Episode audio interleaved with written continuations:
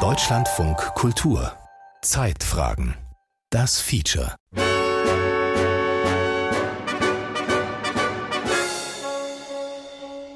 Nach Eröffnung der dritten deutschen Kunstausstellung kann man feststellen, dass die Hinwendung zum sozialistischen Realismus auf breiter Front vollzogen ist. Diese gesamtdeutsche Ausstellung ist daher ein bedeutender Erfolg und ein großer Fortschritt. Der Formalismus hat eine vernichtende Niederlage erlitten. Berichtet das Neue Deutschland, Organ des Zentralkomitees der SED, über die dritte deutsche Kunstausstellung, die am 1. März 1953 im Albertinum in Dresden ihre Tore öffnete.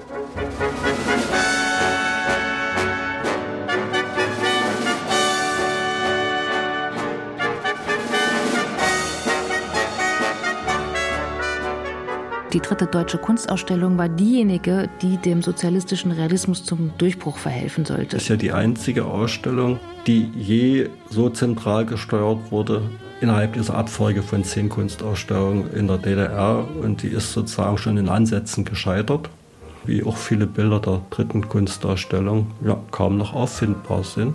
Aber die dritte Kunstausstellung hat natürlich eine eminente Bedeutung auch als Warnung an die Künstler. Also insofern war die dritte Kunstausstellung tatsächlich wegweisend und ein Scheidepunkt auch. Ja. Wir wollen keine abstrakten Bilder mehr sehen. Die dritte deutsche Kunstausstellung von 1953 und der sozialistische Realismus von Nathalie Kreis. Es war das letzte Mal für lange Jahre, dass Werke von Künstlerinnen und Künstlern aus beiden Teilen Deutschlands gemeinsam gezeigt wurden. Nach der Teilung des Landes 1949 hatte der Kalte Krieg einen ersten Höhepunkt erreicht und dominierte alle gesellschaftlichen Bereiche. In der Bundesrepublik berichtet die Zeit am 12. März.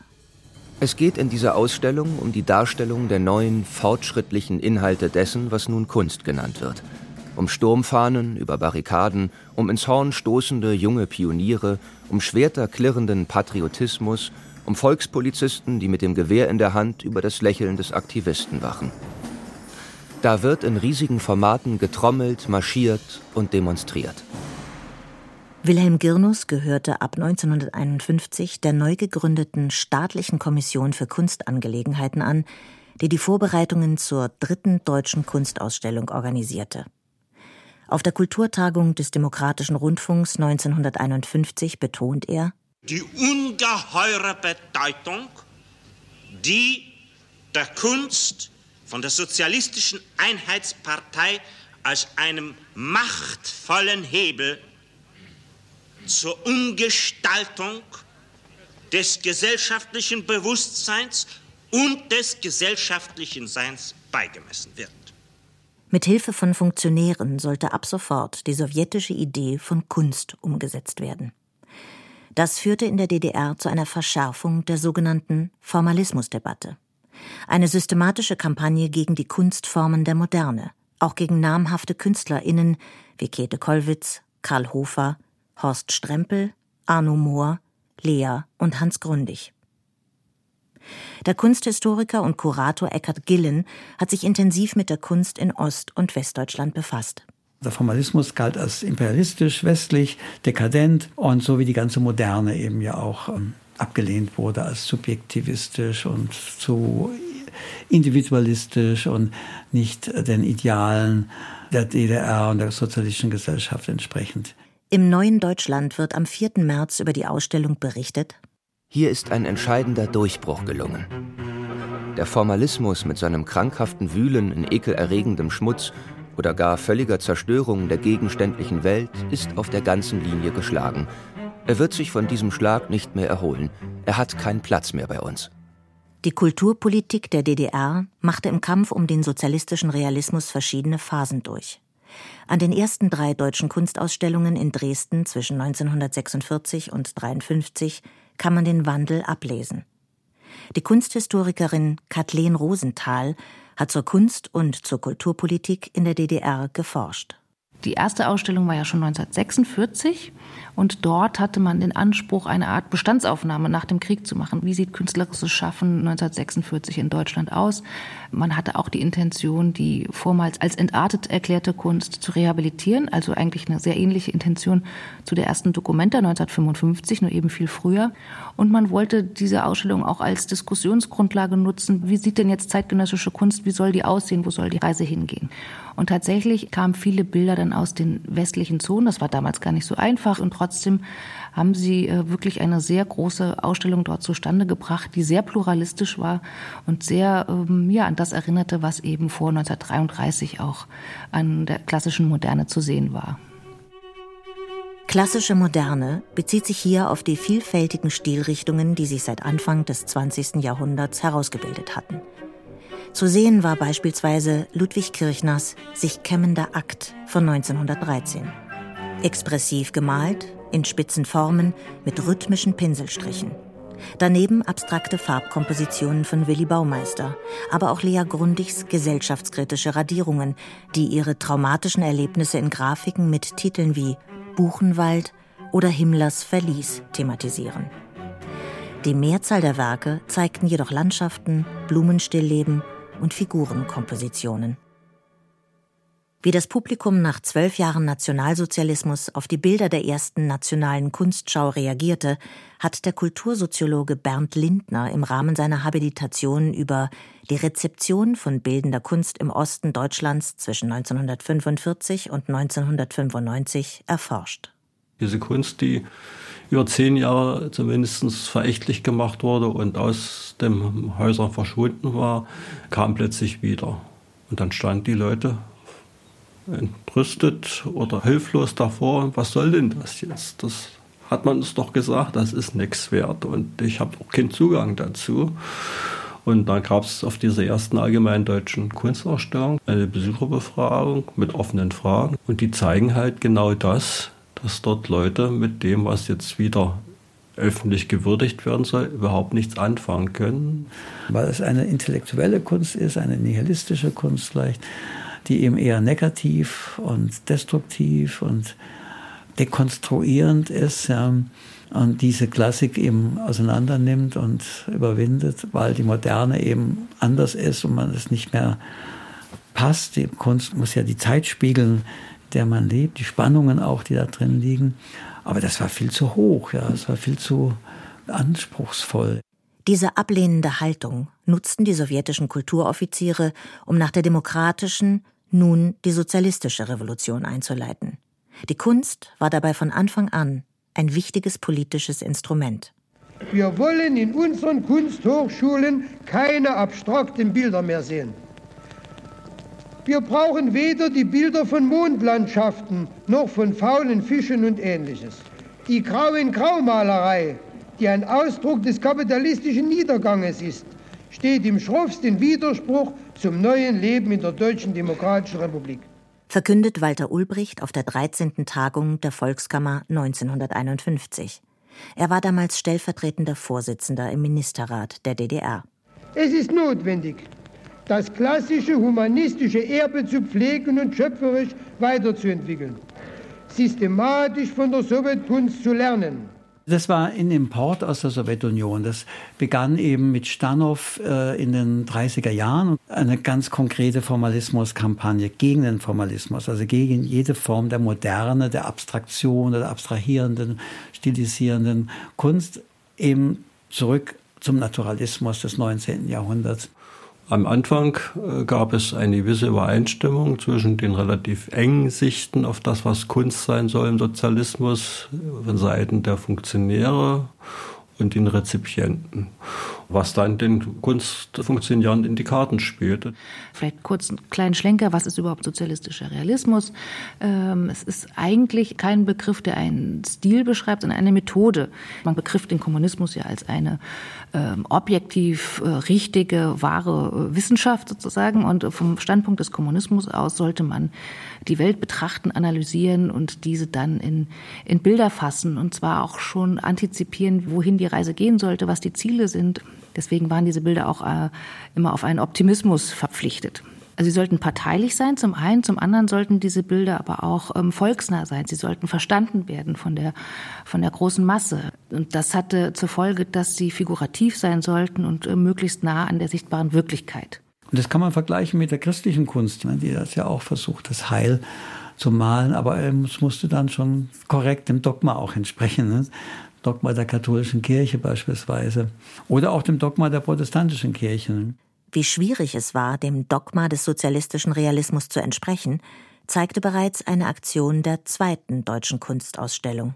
Es gab 49 gab es schon mal einen Versuch, diese Wandbildkunst als kollektive Kunst zu propagieren und auch als neue Art und Weise Kunst zu machen, darzustellen, die sogenannte Wandbildaktion. Oliver Sukro ist Kunsthistoriker, der ebenfalls zur Kunst in der DDR geforscht hat. Die Partei konzentrierte sich bei dieser Ausstellung, die einen Monat vor Gründung der DDR am 10. September 1949 eröffnete, darauf, den sozialistischen Realismus mit einem eigenwilligen Projekt zu präsentieren. Daran beteiligt waren neun Künstlerkollektive mit insgesamt 24 Malern. Die Ausstellungskommission gab Themen vor wie Stahlwerk Riesa oder Metallurgie Henningsdorf. Und die Maler wurden in die Betriebe geschickt, um den Arbeitsalltag zu studieren und dann volksnah in Kunst umzusetzen.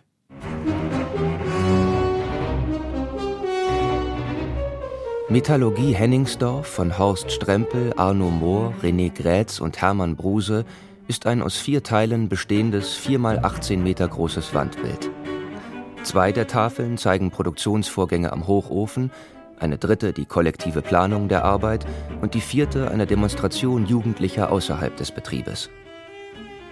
Die vier ineinander übergehenden Szenen zeigen typische Gesten und Handlungen in einer Gießerei. Die Figuren sind rhythmisch in den Bildraum gestaffelt. Ihre schematisierte Darstellung erleichtert die Lesbarkeit der Szenen, wirkt aber eher starr. Das war ein totales Desaster für die Kulturpolitik der DDR, weil es hat nicht funktioniert, äh, wie das gedacht war. Also man konnte eben nicht die Künstler zusammenschweißen zu Kollektiven in die Betriebe schicken und dann kommen dann hervorragende Bilder raus, sondern man hat wirklich als Experiment quasi laufen lassen. Aber es gab dann ein sofortiges Zurückdrehen auch dieser Art von Kunst. Die schematische Darstellung der Figuren brachte den Künstlern heftige Kritik ein.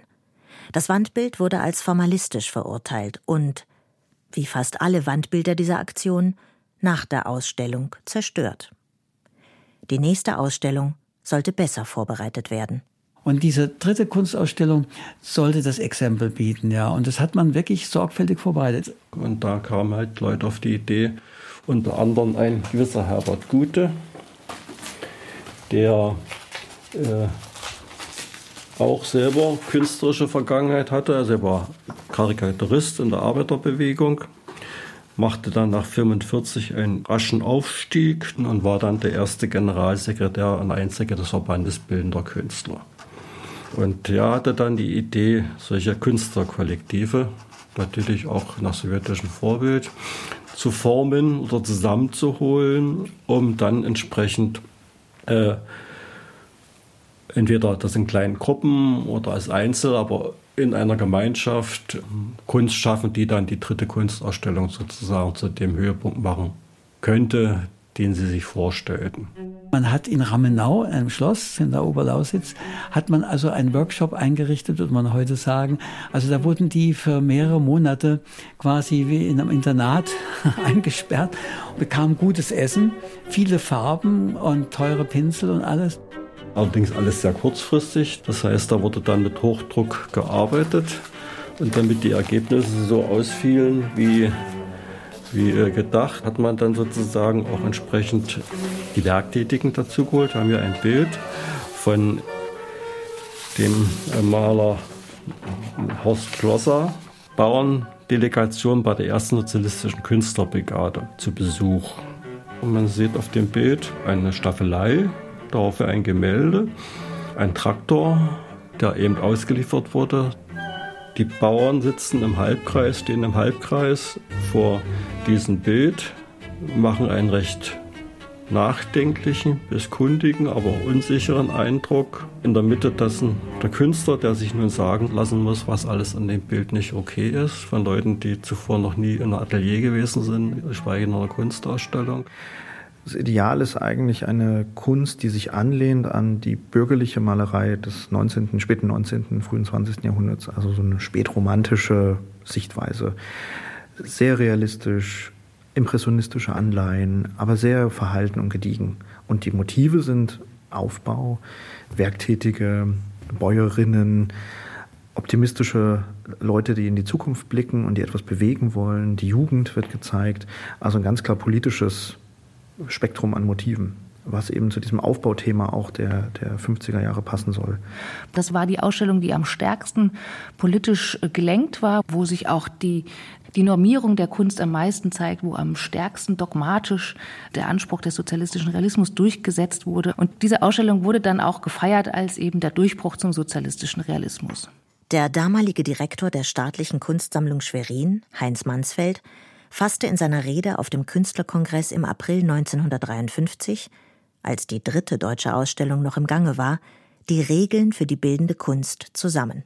Wiederbesinnung auf die realistischen nationalen Traditionen des Kunstschaffens und Abkehr von der formalistischen kosmopolitischen Entartung, das waren die Lebensfragen, die es für die Kunst zu entscheiden galt, wenn sie in allgemeingültiger und verständlicher Aussage für die Sache des Volkes und für die großen humanistischen Ziele der großen werktätigen Mehrheit aller Menschen Partei ergreifen wollte.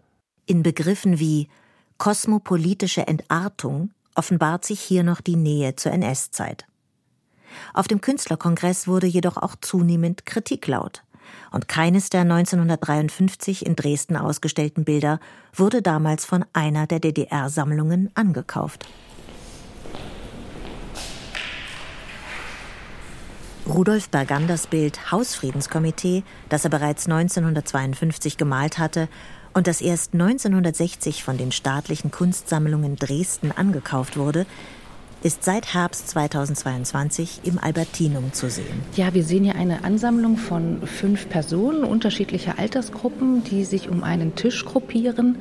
Ein älteres Paar ähm, sitzt auf der linken Seite. Der Mann hält eine Zeitung in der Hand, betont mittig in der Komposition und darauf sieht man einen Schriftzug Neues Deutschland.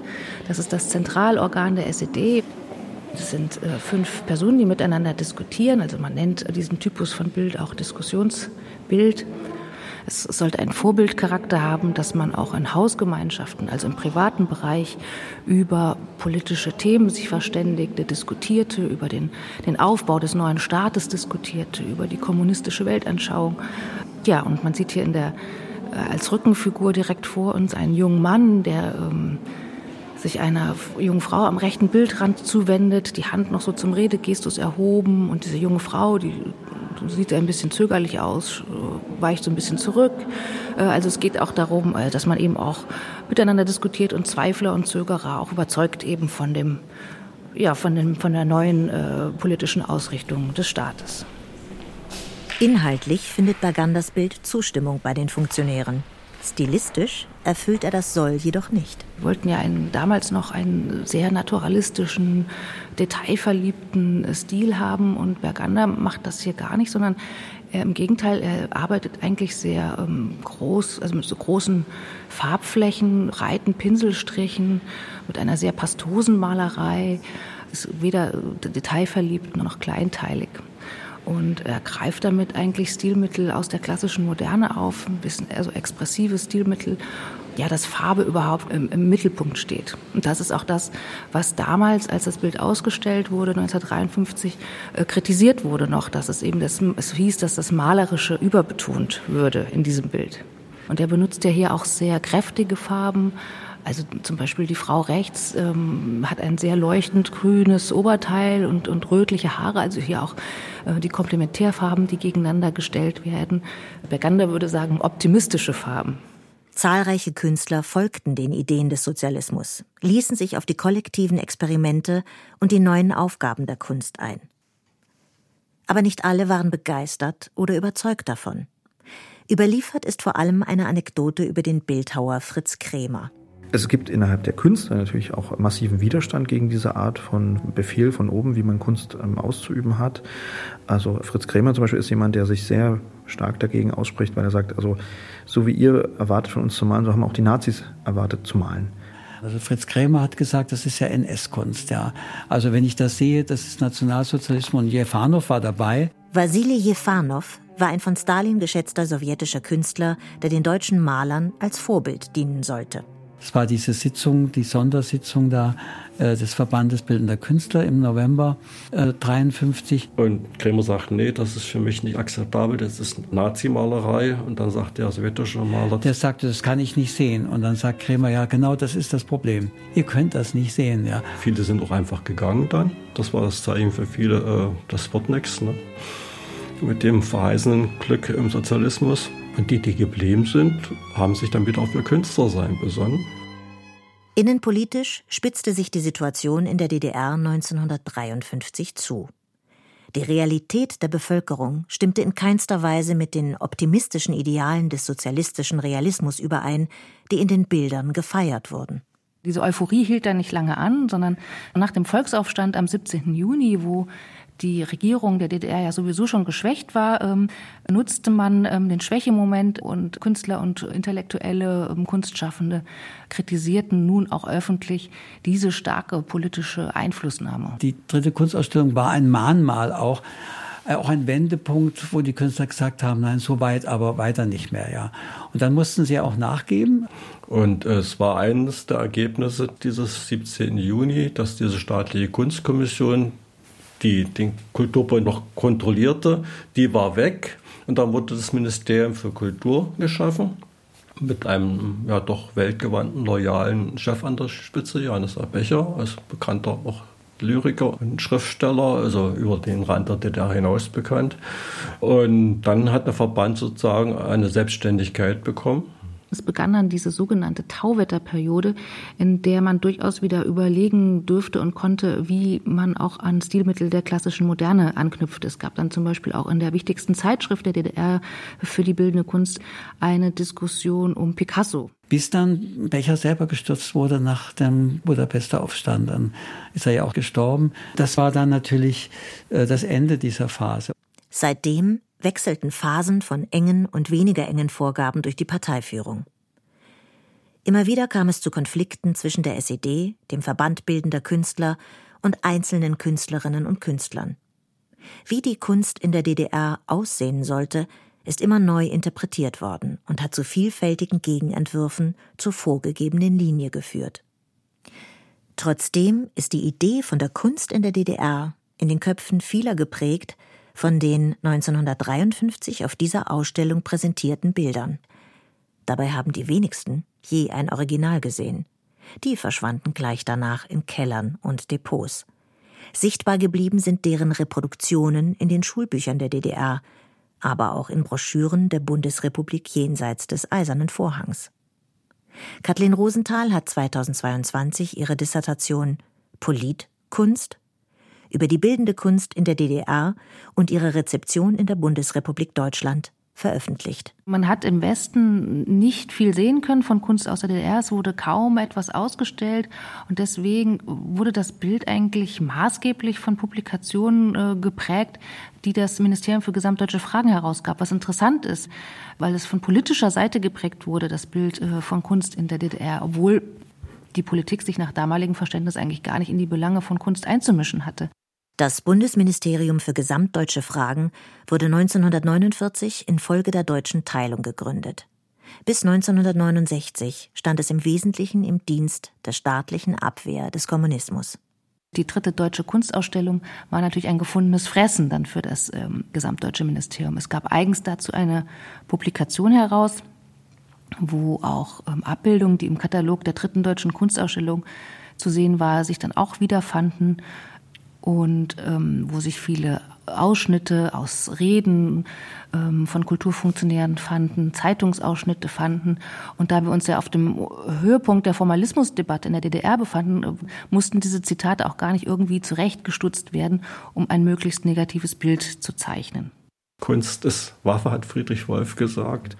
Interessanterweise wird diese Publikation dann aber über die gesamten 50er Jahre bis in Mitte der 60er Jahre wiederholt aufgelegt. Und von dieser Tauwetterperiode wurde mit keinem Wort gesprochen. Also man zementierte dieses dieses Negativbeispiel der Kulturpolitik der DDR bis in die 60er Jahre. Und das prägte natürlich ähm, das Bild, was man im Westen hatte von der Kunst in der DDR, zum Teil bis heute. Also dieses Klischee, was man im Kopf hat, wenn man den Begriff sozialistischer Realismus hört. Dieses Klischee wurde damals massiv mit diesen Publikationen geformt und gefestigt.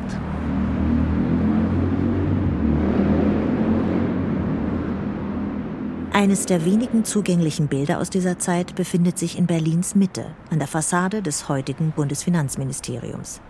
Aufbau der Republik heißt das von Max Lingner 1952 entworfene Wandbild. Auf Meißner Porzellanfliesen übertragen ist es mit drei Metern Höhe und 24 Metern Breite ein monumentales Zeugnis dieser Epoche. Also deutsche Geschichte hier auf einem Kristallisationspunkt, ja. Genau, architektonisch, aber auch äh, bildkünstlerisch. Also das ist wirklich so ein Geschichtsbild im besten Sinne des Wortes. Man läuft das Wandbild von rechts nach links ab, was ja entgegen der europäischen Tradition eigentlich ist. Man äh, werden Bilder von links nach rechts gelesen. Äh, hier ist es von rechts nach links. Und man vollzieht dann quasi diesen Aufbau der Republik, dieses Engagement für den neuen Staat mit. Man beginnt eher so ganz rechts mit dieser jungen Familie vor den neuen Arbeiterpalästen, vielleicht an der Stalinallee, ähm, Im Hintergrund sieht man Demonstrationszüge. Ja, und dann geht man weiter, äh, geht weiter über die äh, Wissenschaftler, über die Arbeiter, äh, über die Landwirtschaft. Also das ganze Volk ähm, wirkt mit am Aufbau der Republik. Die Handlung ist nicht sehr tiefgründig, also man erkennt eigentlich auf den ersten Blick, um was es geht. Das ist sehr schön, man wird da mitgenommen und will dann auch wissen, was am Ende dann in der Zukunft, weil man so will, äh, wartet. Ja? Man durchläuft dann die Station und äh, sieht also auch die Herausforderungen, äh, die aber gemeistert werden, das ist auch ganz wichtig. Also hier wird sofort auch die, die Auflösung geboten, also es ist kein Widerspruch zu sehen oder keine, keine, keine unüberwindbaren Hürden, sondern es geht alles seinen Gang. Die Widersprüche dieser Zeit aus heutiger Sicht offenbaren sich an diesem Ort in Berlin. Das derzeitige Bundesfinanzministerium, an dem Lingners Aufbau der Republik angebracht ist, wurde 1936 von den Nationalsozialisten als Reichsluftfahrtministerium erbaut. An der Stelle des optimistischen Aufbaubildes prangte zu Zeiten des NS-Regimes ein Soldatenrelief. Nach 1945 diente das Gebäude der sowjetischen Militäradministration. Am 7. Oktober 1949 versammelte sich hier die Deutsche Volkskammer und rief die Deutsche Demokratische Republik aus. Der Platz davor ist heute ein Ort des Gedenkens an den Volksaufstand am 17. Juni 1953. Der Künstler Wolfgang Rüppel erinnert hier mit einer in den Boden eingelassenen Fotografie in der Größe von Lingners Wandbild an die Demonstrationen, die von Arbeitern der Stalinallee ausgingen und von der Parteiführung der DDR mit Hilfe sowjetischer Panzer niedergeschlagen wurden. Äh, und der Dialog mit Lingner, der kommt eben, wie gesagt, durch das Format, aber andererseits auch durch das Motiv dieses Demonstrationszuges. Man muss da hingehen, man stellt sich davor und sieht auch das andere Kunstwerk, worauf sich das bezieht. Und gleichzeitig gibt es den politischen Hintergrund noch, äh, aber es ist eben nicht plakativ hier äh, vorgetragen. Die verschiedenen Spuren von Ideologien, Utopien und Wahrheiten lassen erahnen, dass die Konflikte zahlreicher und die Vielfalt der künstlerischen Entwürfe und Ideen differenzierter waren, als sie im Nachhinein sichtbar bleiben. Der sozialistische Realismus, wie ihn die Parteiführung der SED in den 1950er Jahren verlangte, hat vor allem das Klischee von der Kunst in der DDR im Westen geprägt. Solche Vorgaben zur Staatskunst hat es in der DDR bis 1989 gegeben. Das war sozusagen die leere Hülle, die dann weiter aufgeblasen wurde, während die Künstler dann angefangen haben, längst ihre eigenen Wege zu gehen. Mit großen Bühnen. Soll nicht so klingen, als wenn es Spaziergang gewesen wäre. Wir wollen keine abstrakten Bilder mehr sehen. Die dritte deutsche Kunstausstellung von 1953 und der sozialistische Realismus. Ein Feature von Nathalie Kreis. Es sprachen Astrid Kors und Timo Weißschnur. Regie, die Autorin, Ton und Technik Jan Fraune. Die Redaktion hatte Martin Hartwig.